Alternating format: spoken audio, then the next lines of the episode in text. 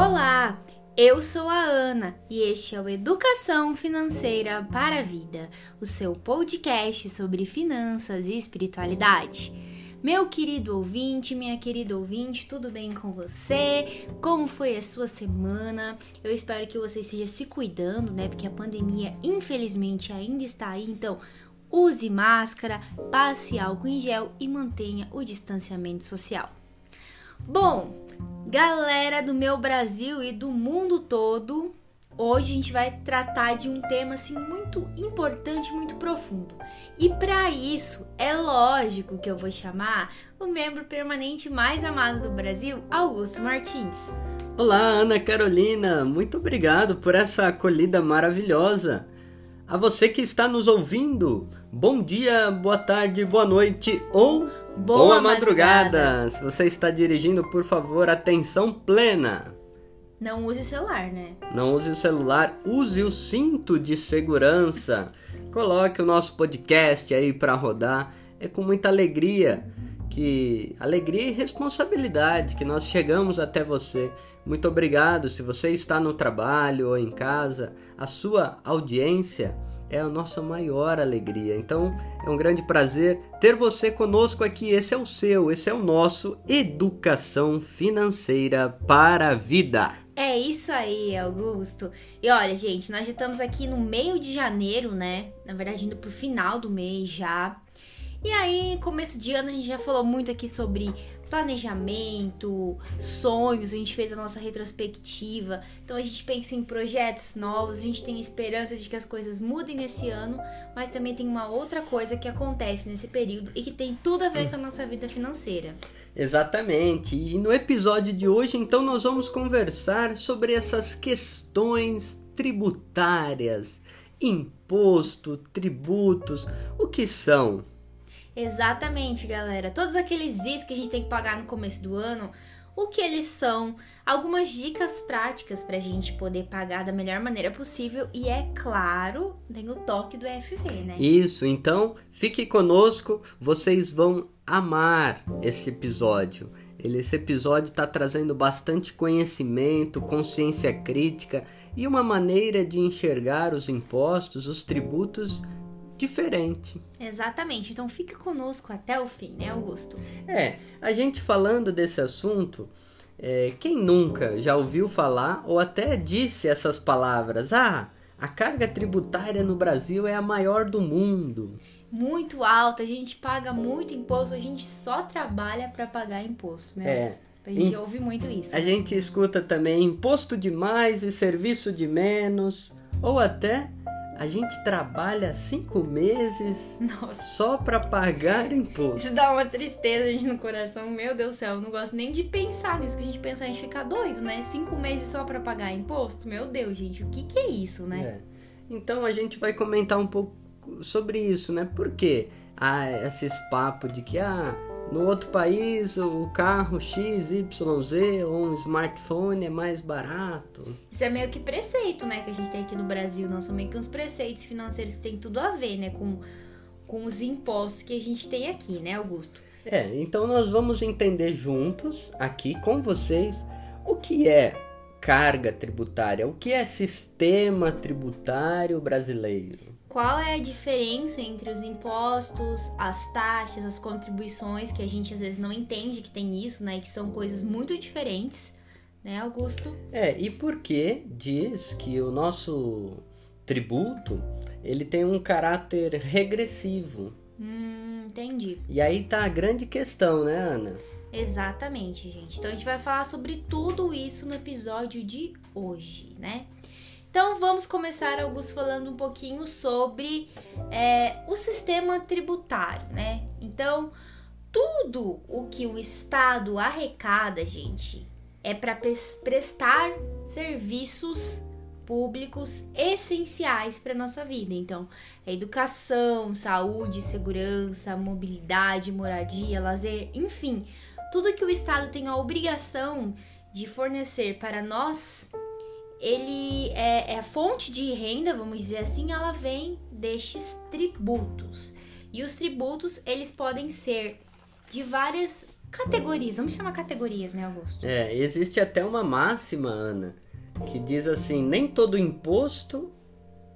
Perdão, todo imposto é um tributo. Sim. Mas nem todo tributo é um imposto. Exatamente. A gente não, não sabe disso, às vezes confunde tudo, é, né? E foi isso que você disse. Olha, dentro da categoria tributos. Tem outras categorias. Tem a subcategoria imposto, taxas, contribuições, empréstimo compulsório e contribuições de melhoria. Hum. Então, olha só que interessante. Todo imposto é um tributo, mas nem todo tributo é um imposto. É um imposto, porque um, uma taxa é um tributo, Entendi. mas uma taxa não é um imposto. Entendi. Ah, viu, gente? Então, na verdade, o que a gente paga muito não são só impostos, são tributos. Né? Exato. Né? Por isso que o nosso podcast hoje a gente vai falar de uma maneira geral e ampla sobre o sistema tributário brasileiro. O que, que é isso? O que, que é uma necessária e urgente reforma tributária? Hum. Por que, que nós brasileiros sentimos que ah, a gente não tem retorno? Esse sentimento sempre fica, né, gente? E por mais que a gente trabalhe muito e a gente pague muito, parece que a gente não tem um retorno à altura, né? E estão sempre fazendo cortes nesses retornos poucos que a gente tem. É corte na saúde, é corte na educação. E a gente só se sente sendo cortado e os nossos impostos e nossos tributos só aumentando, né? Mas agora vamos explicar direitinho para vocês ficarem por dentro, para vocês entenderem. Então, os tributos eles se dividem nessas categorias que o Augusto falou. E primeiro a gente tem os impostos. A gente tem impostos federais, estaduais e municipais que podem ser cobrados sobre a nossa renda, sobre o nosso consumo e sobre o nosso patrimônio.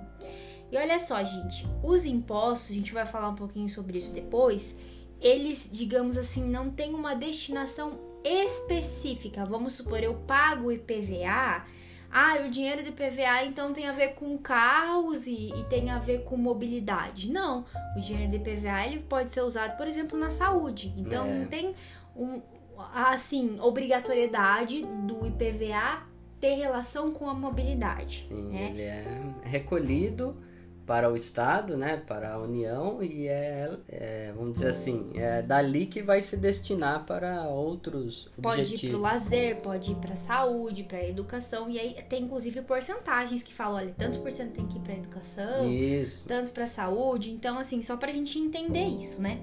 E olha só, dentro dos impostos federais, a gente tem o imposto de renda, que é o leão, o famoso leãozinho. Até no banco imobiliário, é a maior tristeza quando você para lá no, no leãozinho, né? A gente tem os impostos de importação e exportação, que olha, gente, eu sinceramente só conheço quando eu compro algumas coisinhas assim, né?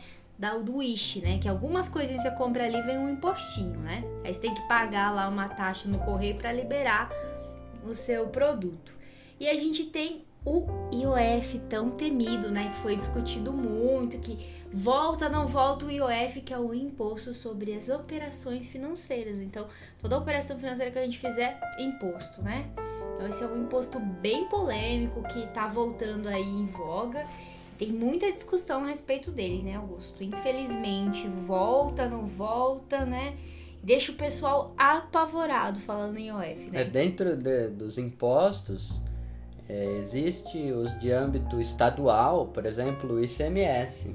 Sim, e o ICMS é o Imposto sobre a Circulação das Mercadorias e Serviços. E ele incide muito na nossa vida, porque quando a gente compra algo no supermercado, a gente tá é. pagando ICMS. Quando a gente anda de Uber, a gente tá pagando. Quando a gente é, come um açaí, a gente está pagando ICMS embutido no preço daquele produto. Então, esse imposto ele incide muito na vida da gente, no cotidiano. E também um outro imposto estadual é o famoso IPVA, gente. Por isso que quando eu tiver um carro, eu quero um Fusca, porque eu não vou pagar IPVA, né? Já passou ali o tempo de pagar IPVA. Mas ele é um imposto é, sobre os veículos automotivos, então, né? Então a gente paga quando a gente tem um carro, uma moto, enfim, um veículo, tá? E todo ano a gente tem que pagar. Esse imposto, gente, ele varia também de estado para estado, mas assim, o máximo que ele pode atingir é 4% do valor do carro. A última vez que eu me lembro, no Paraná a gente já tava em 4%. Nossa. Uhum. A gente foi de 3,5 para 4. Então tem a ver com o valor é, comercial do veículo que você possui, né? E aí a gente tem os impostos municipais, que um famoso é o IPTU, que é o imposto sobre propriedade predial e territorial urbana. Os nomes são bonitos, né? É, Muito verdade. engraçado. Então, quando a gente tem um imóvel, terreno, enfim, a gente precisa recolher o IPTU. E também tem um outro imposto não é tão conhecido, que é o ISS, que é o Imposto sobre Serviços, que também é um imposto municipal, né, Augusto? É. E teria alguma dica prática falando desses impostos, Ana? É, exatamente, gente. Vamos primeiro então para as dicas práticas, né? Quando a gente pensa em IPVA, porque são agora, vamos falar dos impostos que vêm agora nesse período que a gente está vivendo, né? Dependendo do estado que você mora, como eu falei, o valor pode variar. Mas, na maioria dos estados do Brasil, é possível que a gente parcele em até três vezes o imposto, tá? E aí, o que, que eu indico? Assim, uma dica do EFV para você é o seguinte: é, se o desconto for elevado, porque aí depende do, do estado, mas geralmente não passa de 8% ali o desconto que você tem, né? Então, se o desconto não for tão alto, às vezes compensa você parcelar esse imposto para caber dentro do seu orçamento. Então, você tem que verificar o que, vale a pena. Ah, o dinheiro do desconto, porque depende também do valor do veículo, né? É. Então, se o valor for um pouquinho mais elevado e aquele desconto compensar, você pode usar o dinheiro para outra coisa. Sim, depende também, Ana, do, da organização e do planejamento financeiro de cada pessoa, de cada Sim, família, né? Exatamente. Então, por isso que o orçamento tem que vir planejado lá desde o 13 terceiro, que a gente falou nos episódios anteriores, porque uma partezinha dele é justamente para ajudar a pagar esses impostos que vêm no começo do ano, né? A gente também tem, Augusto, o valor do licenciamento que vem junto com o IPVA. Já veio separado. Agora, pelo menos aqui no Paraná, onde a gente mora, ele vem junto, tá? Então, é um pagamento obrigatório e ele se categoriza como uma taxa, porque ele é exclusivo para emitir o certificado do registro do veículo, que é o CRLV. Então, quando você anda de carro, você tem que ter o documento do carro, né? que é esse tal deste, dessa taxa que tá ali já junto com o IPVA. Então, agora vem tudo cobrado junto, né? É. E aí acontece o mesmo com o IPVU, o, IPTU, perdão, e as taxas de lixo que costumam vir juntos. Então, olha só que legal. O IPTU é um imposto que pode ir para qualquer coisa. A taxa de lixo Isso. é para coleta do lixo, Isso mesmo. entendeu? A taxa de iluminação é para quê? A iluminação da sua rua, então da iluminação da cidade, entendeu? Mas esses tributos e impostos, em é, alguns casos, vem cobrando ali na mesma guia. Então varia muito de cidade e de estado, né? Então, gente, o IPTU ele também pode ser parcelado, tá? É, a diferença é que em alguns casos ele até você consegue fazer mais parcelas, né? No caso do, do IPTU. E aqui tem uma dica muito legal, tá? Se você conseguir ali 10% de desconto ou mais, já compensa você tentar pa- pagar à vista, porque o IPTU, por ser um imposto que é sobre imóveis, enfim, os valores geralmente são maiores. É. Então, 10% de desconto no valor de um imóvel já é uma coisa que você fica assim, opa, já vale a pena se pensar, né? Então, assim, é interessante você verificar sempre o seu planejamento financeiro, como a gente falou, ou seja, o seu orçamento. Isso. E acompanhar, né, no site da prefeitura. Isso, gente, acompanhar no site, porque, inclusive, Augusto, em alguns municípios existe uma taxa de isenção de Olha IPTU, né? Então, vale a pena você ir ao site ou você ir até a prefeitura da sua cidade para ver se você não tem direito a esse benefício, Exato. saber dos seus direitos. Então, é importante ir atrás dos direitos que a gente tem, galera. Existe um imposto que nós acabamos aqui passou batido, que é o imposto sobre a propriedade territorial, o famoso ITR, que é um Ah, tributo federal também, rural, né? né? Que é o territorial rural. Isso.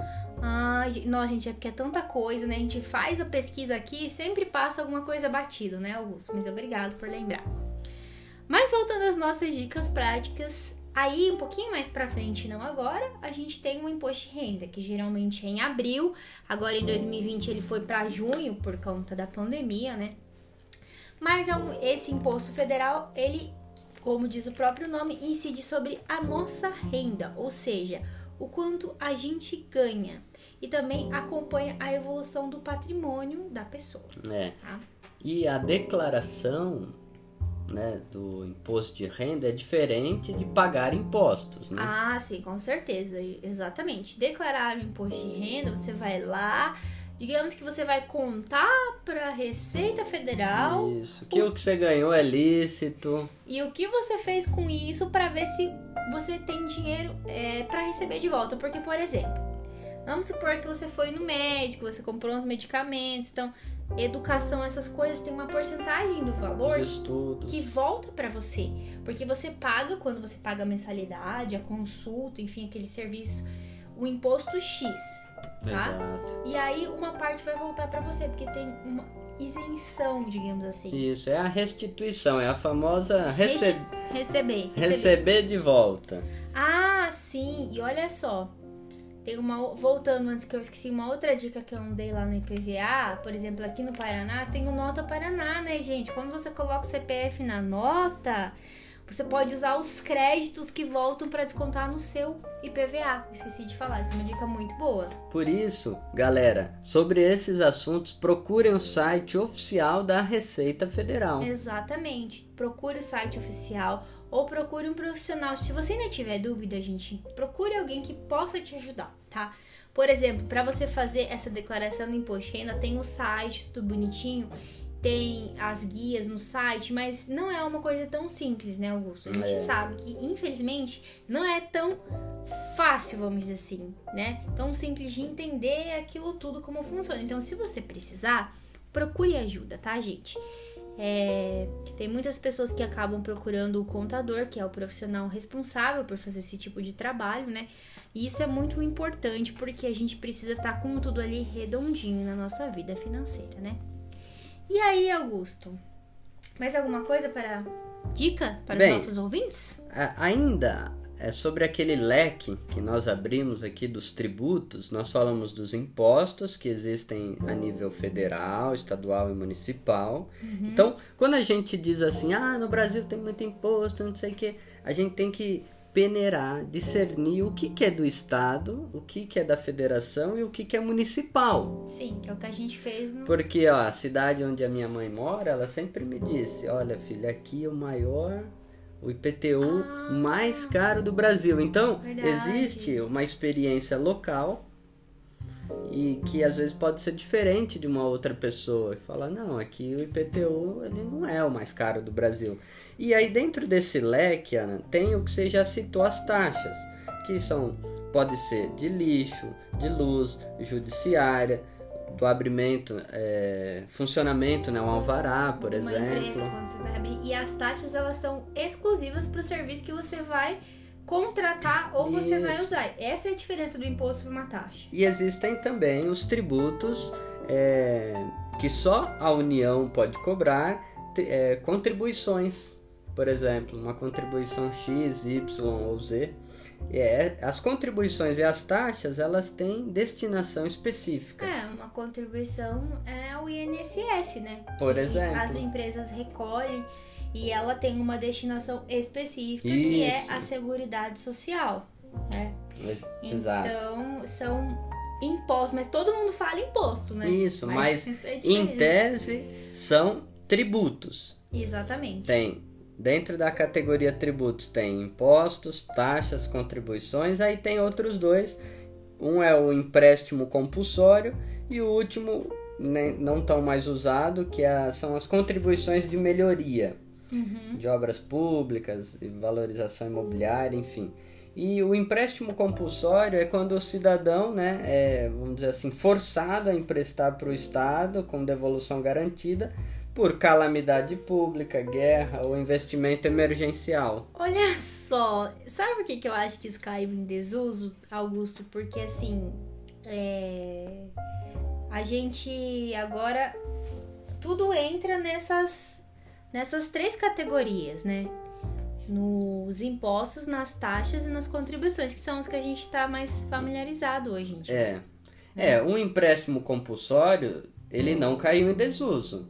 Ele existe. Ele pode ser utilizado. Contudo, diante de tantas, tantos impostos, taxas que já existem, imagina só se o Estado chegasse para você e falar, Ana, compulsoriamente você precisa me emprestar Então, um dinheirinho. É isso que eu queria falar. Isso aconteceu, eu acredito que é legal, mas aconteceu porque foi meio que aconteceu no governo do Collor. Ele pegou o dinheiro das pessoas compulsoriamente para devolver depois, só que não devolveu como deveria, né, gente? E aí isso causa meio que um pânico na população, entendeu? Isso aqui causa tipo assim, "Ah, vão pegar meu dinheiro, vão devolver? Vão. Era uma medida emergencial? Era. Mas isso causa assim um, uma, um abalo, tipo, político, econômico, social, de pânico mesmo, devido à nossa história que a gente já viveu aqui no Brasil. Então, por isso que a gente hoje é mais familiarizado com os impostos, as taxas e as contribuições em geral, entendeu? Ah, sim. Isso é muito importante a gente falar pra gente entender, né? Porque muitas pessoas falam, por exemplo, ah, foi é, ilegal, né? O que o Collor fez naquele período. Não, era legal. Exatamente. Mas só que a maneira como foi conduzida, né? Foi muito errada e prejudicou a vida das pessoas e marcou a vida financeira das pessoas até hoje. né? Aí a gente poderia, na altura do campeonato, para você, meu querido e minha querida ouvinte, nossos amigos e amigas, a gente poderia se perguntar: e por que aqui no Brasil é, nós temos essa sensação de que não há retorno de melhorias? Veja bem, nós iniciamos dizendo o que se diz por aí, ou o que a gente já disse, já escutou, que o Brasil tem a maior carga tributária do mundo. Isso é verdade? Então, gente, a gente tá aqui pra falar pra vocês que não é tão verdade assim. É uma das maiores, mas não é a maior, né, Augusto? É, pensando bem, não é nem uma das maiores, né, Ana? Segundo a OCDE, a gente tá ali abaixo de vários outros países, a gente vai detalhar mais pra frente. Mas é, o que é grande em nós é, é o, o- a gente tem o menor índice de retorno de bem-estar. E é isso que dá esse sentimento de que a gente paga o maior de todos, porque a gente paga e a gente não vê o retorno. Isso devido à corrupção, a uma má distribuição dos recursos.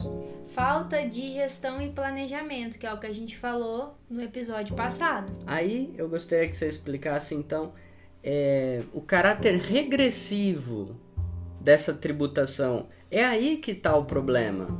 Sim, gente, isso inclusive é a pauta das reformas tão faladas, né? Tipo a reforma da Previdência e a própria reforma tributária. Por que que acontece, gente, aqui no Brasil? Acontece o seguinte: a gente acaba deixando para a parte mais pobre da população a maior porcentagem dos impostos. Mas as- como assim, Ana? Se o imposto de renda ele aumenta, ok, o imposto de renda aumenta. Só que acontece que a gente tem os nossos tributos e as nossas taxas embutidos ali nas coisas que a gente compra. E aí, é, o que, que acontece? Nos países desenvolvidos, ditos desenvolvidos, que já está em questionamento esse termo, a gente pode falar um é, podcast só sobre isso, né? Mas nos países ditos desenvolvidos hoje, o imposto ele é tributado sobre a renda, né? É, e sobre E não sobre o produto. É isso que significa que o sistema é regressivo. Porque pensa bem, quem tem menos paga mais. sim, Quem tem mais é, paga menos ou nem paga. É. Então é, é isso porque que explica a regressividade sim. do sistema tributário. Para ficar mais fácil de vocês entenderem, vamos pensar, é, por exemplo, no ICMS, que é o Imposto sobre a Circulação de Mercadorias. Esse imposto, vamos supor, eu tenho uma empresa, eu compro bolo e revendo esse bolo. Então, quando eu compro da empresa, da indústria, eu pago um imposto em SMS. E esse imposto eu vou repassar para o meu cliente no preço. Então, ah, paguei 18% de imposto, vou aumentar no preço do meu produto. Aí vou pôr o bolo para vender no mercado, tá? Aí veja bem, gente, a pessoa que ganha um salário mínimo vai lá e compra o bolo e ela vai pagar também lá no mercado esses 18% de imposto. E uma pessoa que ganha 20 salários mínimos vai pagar esses mesmos 18% comprando esse bolo. É aí que tá a questão. Porque esses 18% para uma pessoa que ganha um salário mínimo tá tomando muito da renda dela. E para quem ganha 20, é uma parcela menos significativa. E é aí que tá o grande entrave do Brasil, porque o nosso sistema ele é regressivo e não progressivo. E isso acaba incidindo na população mais pobre. Por isso que a gente fala assim, a inflação ela incide nas pessoas mais pobres e muita gente não entende. Ah, como assim?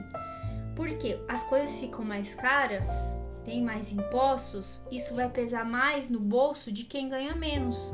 De quem ganha mais vai pesar, mas significa uma porcentagem muito pequena da renda daquela pessoa, tá? E tem coisas que a gente consome em comum. Por exemplo, alimentos. Alimentos, pessoas de todas as classes consomem. Então, não é justo uma pessoa que ganha um salário mínimo pagar o mesmo tanto que uma pessoa que ganha 20, 30, 10, enfim. Essa é a grande questão e a grande discussão que a gente tem da reforma tributária no Brasil. Né? E daí vem a máxima, né? O imposto ou o sistema tributário brasileiro, ele é inversamente proporcional à renda. Exato. É o que você disse. Então, quem ganha um, dois salários mínimos, os reajustes da, da, sua renda não vai ser proporcional. Não. O reajuste desse ano, gente, para vocês terem noção, o reajuste desse ano, agora o salário mínimo no Brasil é R$ 1.100, ele já não alcançou a inflação que a gente teve. Então, tipo, quem dera os aumentos de impostos, né? Pensem bem. É, por exemplo, aqui no Paraná, o nosso salário mínimo é um pouquinho mais alto, só que os impostos que a gente paga também são mais altos. Então, assim, né? Aumenta aqui, mas também aumenta ali, e quem sofre mais é sempre a população mais pobre. Então, o que nós queremos trazer aqui enquanto educação financeira para a vida é um olhar crítico para essa situação que nós estamos vivendo, né? é, parar um pouquinho para refletir sobre essa questão dos, dos tributos, dos impostos, uma educação financeira que olha de maneira sistêmica, complexa essa realidade. Então a gente quer o quê? Romper com esse círculo de perpetuação de pobreza, da gente ficar se lamentando, porque nós estamos então de fato diante de uma injustiça social. E nós precisamos buscar soluções, alternativas práticas, pessoais, comunitárias, locais, políticas, para mudar é, essas raízes das desigualdades sociais. E a, o primeiro passo, né, Augusto, eu acho que é a gente entender justamente. Entendendo basicamente como funciona esse sistema que a gente está incluído aqui, a gente começa a entender onde a gente está, onde isso nos afeta e a gente também pode cobrar, porque é nosso dever, né? A gente paga para receber serviços em troca. Então, o Estado não tá fazendo um favor pra gente. É, é isso que tem que mudar a mentalidade. Às vezes a gente pensa, Ai, universidade pública, nossa, é gratuita. Gente, o Estado não tá fazendo o favor de oferecer universidade. Exatamente. A gente paga por ela, a gente olha, paga pelo SUS. Olha, por exemplo, o belíssimo trabalho sendo realizado pelos hospitais universitários durante esse período que nós estamos vivendo da pandemia do Covid-19. Sim, gente, por exemplo, aqui onde a gente mora, o Hospital Universitário da Unioeste, ele atende cerca de um milhão e meio de pessoas aqui da região. E assim, virou o centro de referência aqui. Se não fossem esses hospitais universitários, eu acho que isso vai para todos os estados, né? Aqui no Paraná, pelo menos, a gente vê em Maringá, Londrina, aqui, os hospitais universitários, assim, ó, carregando a pandemia nas costas, vamos dizer assim, né, Augusto? Dá usar esse termo, né? Exato. Por quê? E isso tudo, gente, tá embutido ali nos nossos impostos. Por isso a gente poderia se perguntar: tributos são vilão ou mocinhos? Ah, e aí que tá, né, Augusto? Na verdade é para ser um mocinho. Só que ele vira vilão dependendo da maneira como ele está organizado na sociedade. Eu acho que é isso, né? Exatamente. então, definir. nós podemos dizer assim, é, de uma, uma, uma outra linguagem. Por quê? o Brasil é considerado paraíso fiscal? Por quê, gente? Porque paraíso é algo que não é, cobra, né? Coisas ruins, só tem coisas. A gente só recebe coisa boa, né? Exatamente. Mas por outro lado, é, ao invés de paraíso, a experiência do pobre, do, das pessoas lascadas, vulneráveis, é, é uma experiência de inferno, de hum. cobrança, de algo pesado em cima. Eu estou aqui me referindo, Ana, ao, por exemplo, à isenção de dividendos que entre aspas são o salário dos ricos, né? Gente, dividendos nada mais é do que é, lucros das empresas que são distribuídos para as pessoas que compram ações. Então, tem empresas que pagam dividendos e tem empresas que não. Tipo, não é obrigado a pagar dividendos. E acredita que o Brasil faz parte de um grupo que não é grupo, é uma dupla seleta no mundo, como dizia um grande professor amigo meu lá da PUC de São Paulo, dessa essa flor exótica chamada Brasil. É, flor exótica mesmo, gente. Que não paga, é, tem a isenção do lucro dos dividendos. Eram apenas quatro países: a Estônia, o México, a Eslováquia e o Brasil. Mas o México e a Eslováquia ah, já começaram a cobrar. E o Brasil e a Estônia? Não. Não. E olha só, gente, que louco, porque o Brasil faz parte dos dois países que não pagam impostos sobre os dividendos e também faz parte dos dois países que mais concentram renda no mundo, que é Madagascar e o Brasil, né? Então, essa equação, justamente, a acumulação exagerada, a concentração de renda, isso vai privilegiando algumas pessoas. E é aí é que tá o entrave, gente, porque essa questão dos tributos, ela caminha de mãos dadas com a desigualdade social, ou seja, a concentração de renda que a gente vê no Brasil já havia, né? E agora na pandemia a gente viu ainda mais, Augusto. Inclusive, tem alguns estudos aqui que saíram em setembro do ano passado que dizem que, gente, eu não vou lembrar a fonte agora, mas eu vou colocar na descrição, tá? No Brasil, os 42 bilionários do país aumentaram as suas fortunas em 34 bilhões de dólares, não é reais, é dólares, tá? Durante a pandemia. E o patrimônio líquido desses super ricos brasileiros cresceu de, né, saiu de 123,1 bilhões em março, que foi quando começou a pandemia, para 157,1 bilhões em julho. Então passou quantos meses? Abril, maio, julho. Quatro meses de pandemia, o patrimônio desses caras saltou. Em contrapartida, o que aconteceu com a população brasileira? Desemprego, diminuição de renda, enfim, uma série de problemas que a gente estava enfrentando aí. Então, a gente viu que essa pandemia não foi igual para todo mundo. A gente é. sempre ressalta isso. Não tá todo mundo no mesmo barco, Tem não. gente que, ah, mas estamos no mesmo barco. Ah, não estamos mesmo. Olha lá, viu? Porque você não dá para dizer que um, um, pai de família que ganha 600 reais tá no mesmo barco de, de um desses 42 bilionários que triplicaram sua fortuna, né? Sim. E olha só, enquanto esses é, surgiram, né? 98 bilionários, né?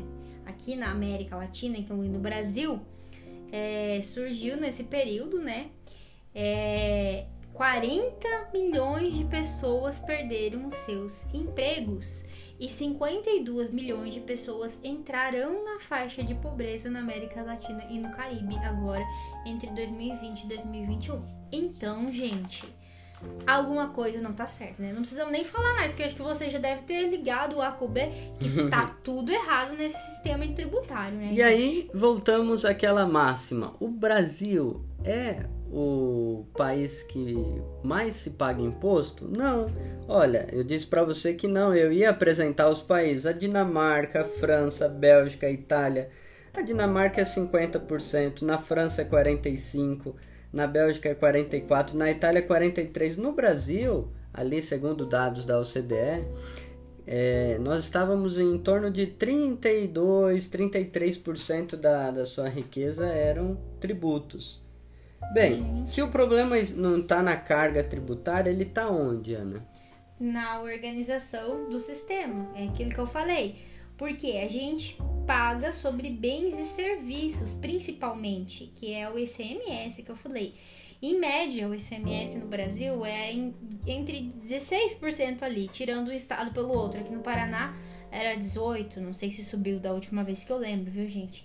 Mas é em média 16%. E esses 16 vale, mu vale muito para quem ganha pouco. É. é aí que tá. Vamos supor, 16% de mil reais são 160.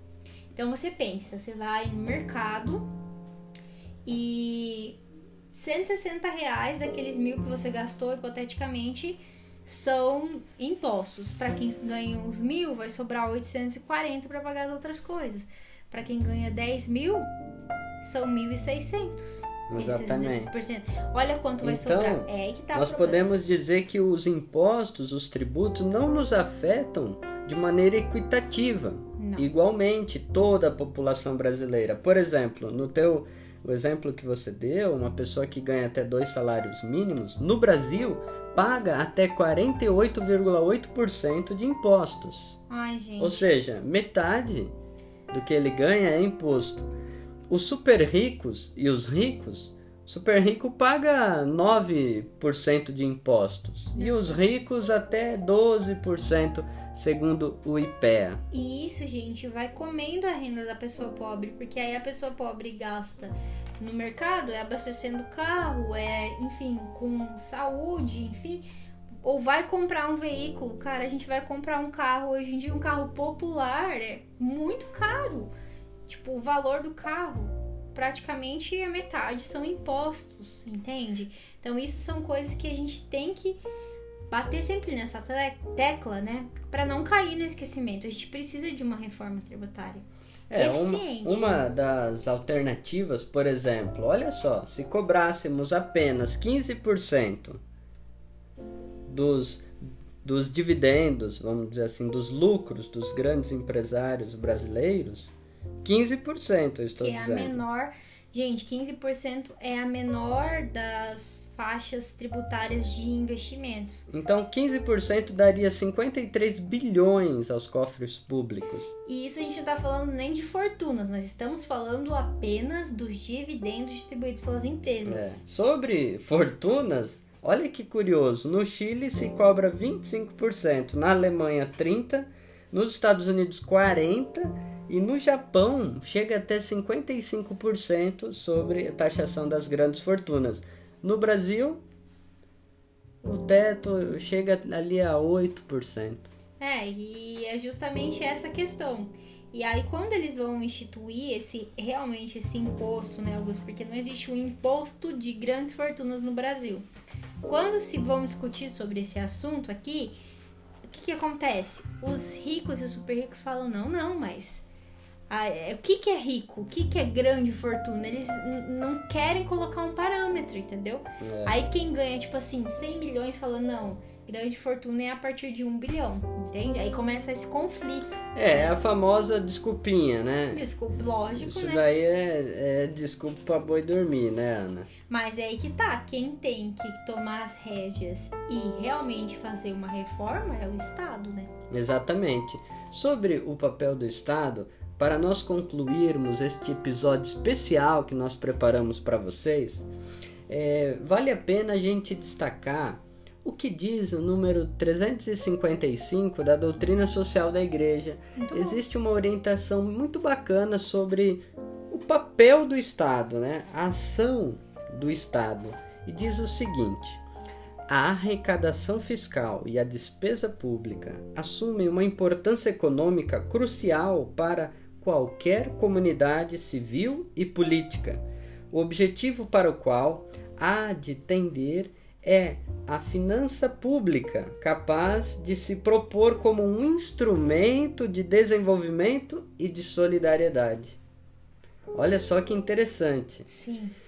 Essa finança pública deve ser equitativa, eficiente, eficaz, produz efeitos virtuosos sobre a economia porque consegue favorecer o crescimento do emprego, amparar as atividades empresariais, as iniciativas sem fins lucrativos e contribui para o aumento da credibilidade do Estado enquanto garante dos sistemas de previdência e de proteção social destinado, em particular, a proteger os mais frágeis. Sim. E por fim, diz o seguinte: as finanças públicas se orientam para o bem comum quando se atém aos princípios fundamentais. Quais são eles? O pagamento de impostos, como especificação do dever da solidariedade, racionalidade e equidade na imposição de tributos, rigor e integridade na administração e na destinação dos recursos públicos. Ao redistribuir as riquezas, a finança pública deve seguir os princípios da solidariedade, da igualdade, da valorização dos talentos e prestar grande atenção em amparar as famílias, destinando destinado a tal fim uma adequada quantidade de recursos. Gente, olha isso. A doutrina social da igreja tem, tipo, é, subsídio para tudo, né, Augusto? É incrível quanta coisa a gente pode aprender e tirar desse texto, né? É muito bacana essa relação entre tributos, impostos e o dever moral, ético da solidariedade. solidariedade. Achei muito isso, legal. isso, como diz aqui, é um instrumento do desenvolvimento econômico e solidário. Então, é uma visão global de que tudo está interligado. Eu não posso falar de PIB é, de uma maneira cega sem olhar para o grau de felicidade, de preservação ambiental, de uma ecologia integral, se não está vendo pleno emprego, por exemplo. Então, essa dimensão das finanças públicas que eles trazem aqui, né, nesse, é um documento construído a várias mãos, né, com várias experiências do mundo inteiro e serve muito bem para o nosso Brasil, né? Com certeza, gente. Não. E olha só, Augusto falando tudo isso, essa questão dos impostos e como a gente deveria enxergar e como eles deveriam ser um instrumento de diminuição da desigualdade e de solidariedade, me remetem muitas coisas e me fazem pensar que nós temos muito trabalho pela frente. Sério, gente, aqui na FV, os economistas brasileiros, a gente precisa bater nessa tecla da reforma isso é mais que urgente. Esse ano, gente, mal começou, a gente teve esse reajuste do salário e reajuste de tantas outras coisas, né? Que a gente tá vendo aí custando altíssimo em grande parte devido a impostos. Então, nós estamos aí na nas vésperas, no advento, na expectativa da vacina. A gente já falou aqui de planejamento, da função social, a presença do Estado em controlar, em distribuir. Então, todos esses assuntos eles tocam para nós de uma maneira muito forte, uma educação financeira para a vida, para a gente começar a pensar de maneira crítica as relações que a gente tem na nossa família, em casa, no trabalho, na política local, no bairro, na sua cidade.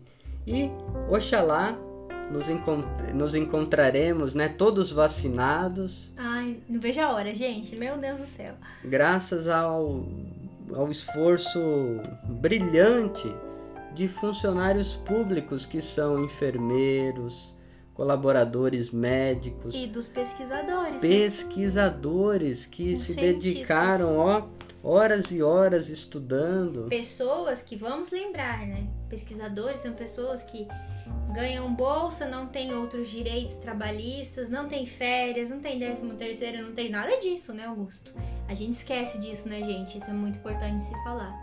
Bom, galera, esse foi o episódio de hoje. A gente quis trazer assim, um além de dicas para você se organizar com seus impostos, informação, conhecimento para você entender como funciona esse sistema complexo de tributos no Brasil. Espero que você tenha aprendido alguma coisa com a gente nesses minutinhos e Agora vamos mandar um beijo especial, né? Da um, semana. Um beijo especial para os nossos amigos e amigas do ABC Paulista. É, gente, eu ia mandar só pra galera de Santo André, mas aí, como tem o pessoal de São Bernardo também, a gente já vai mandar pro ABC Paulista. Então, Um beijo para os nossos amigos que estão aí, nossos fãs, nossos ouvintes que estão sempre ligadinhos toda Isso. semana com a gente, viu? Para quem não conhece, são as cidades de Santo André, São Bernardo, São Caetano, é Diadema e todos é, Rio Grande da Serra, cidades aí do entorno, Mauá. A gente tem um carinho muito grande por vocês. E é isso. Agradecemos a sua audiência. Se você gostou desse episódio, recomende para o seu amigo, seu familiar. Olha que interessante essa essa contribuição desses desse projeto, né? E vamos mandar também um beijo especial para os nossos ouvintes no México. Os nossos novos ouvintes, 29 países, gente, agora estamos no México também. Um grande abraço para os nossos hermanos Hermanito, hermanito, lá que tal? Paz e bien. do México, gente. Esse foi o FV da semana. Um grande beijo para vocês e lembre-se sempre, Educação financeira é educação para, para a a vida.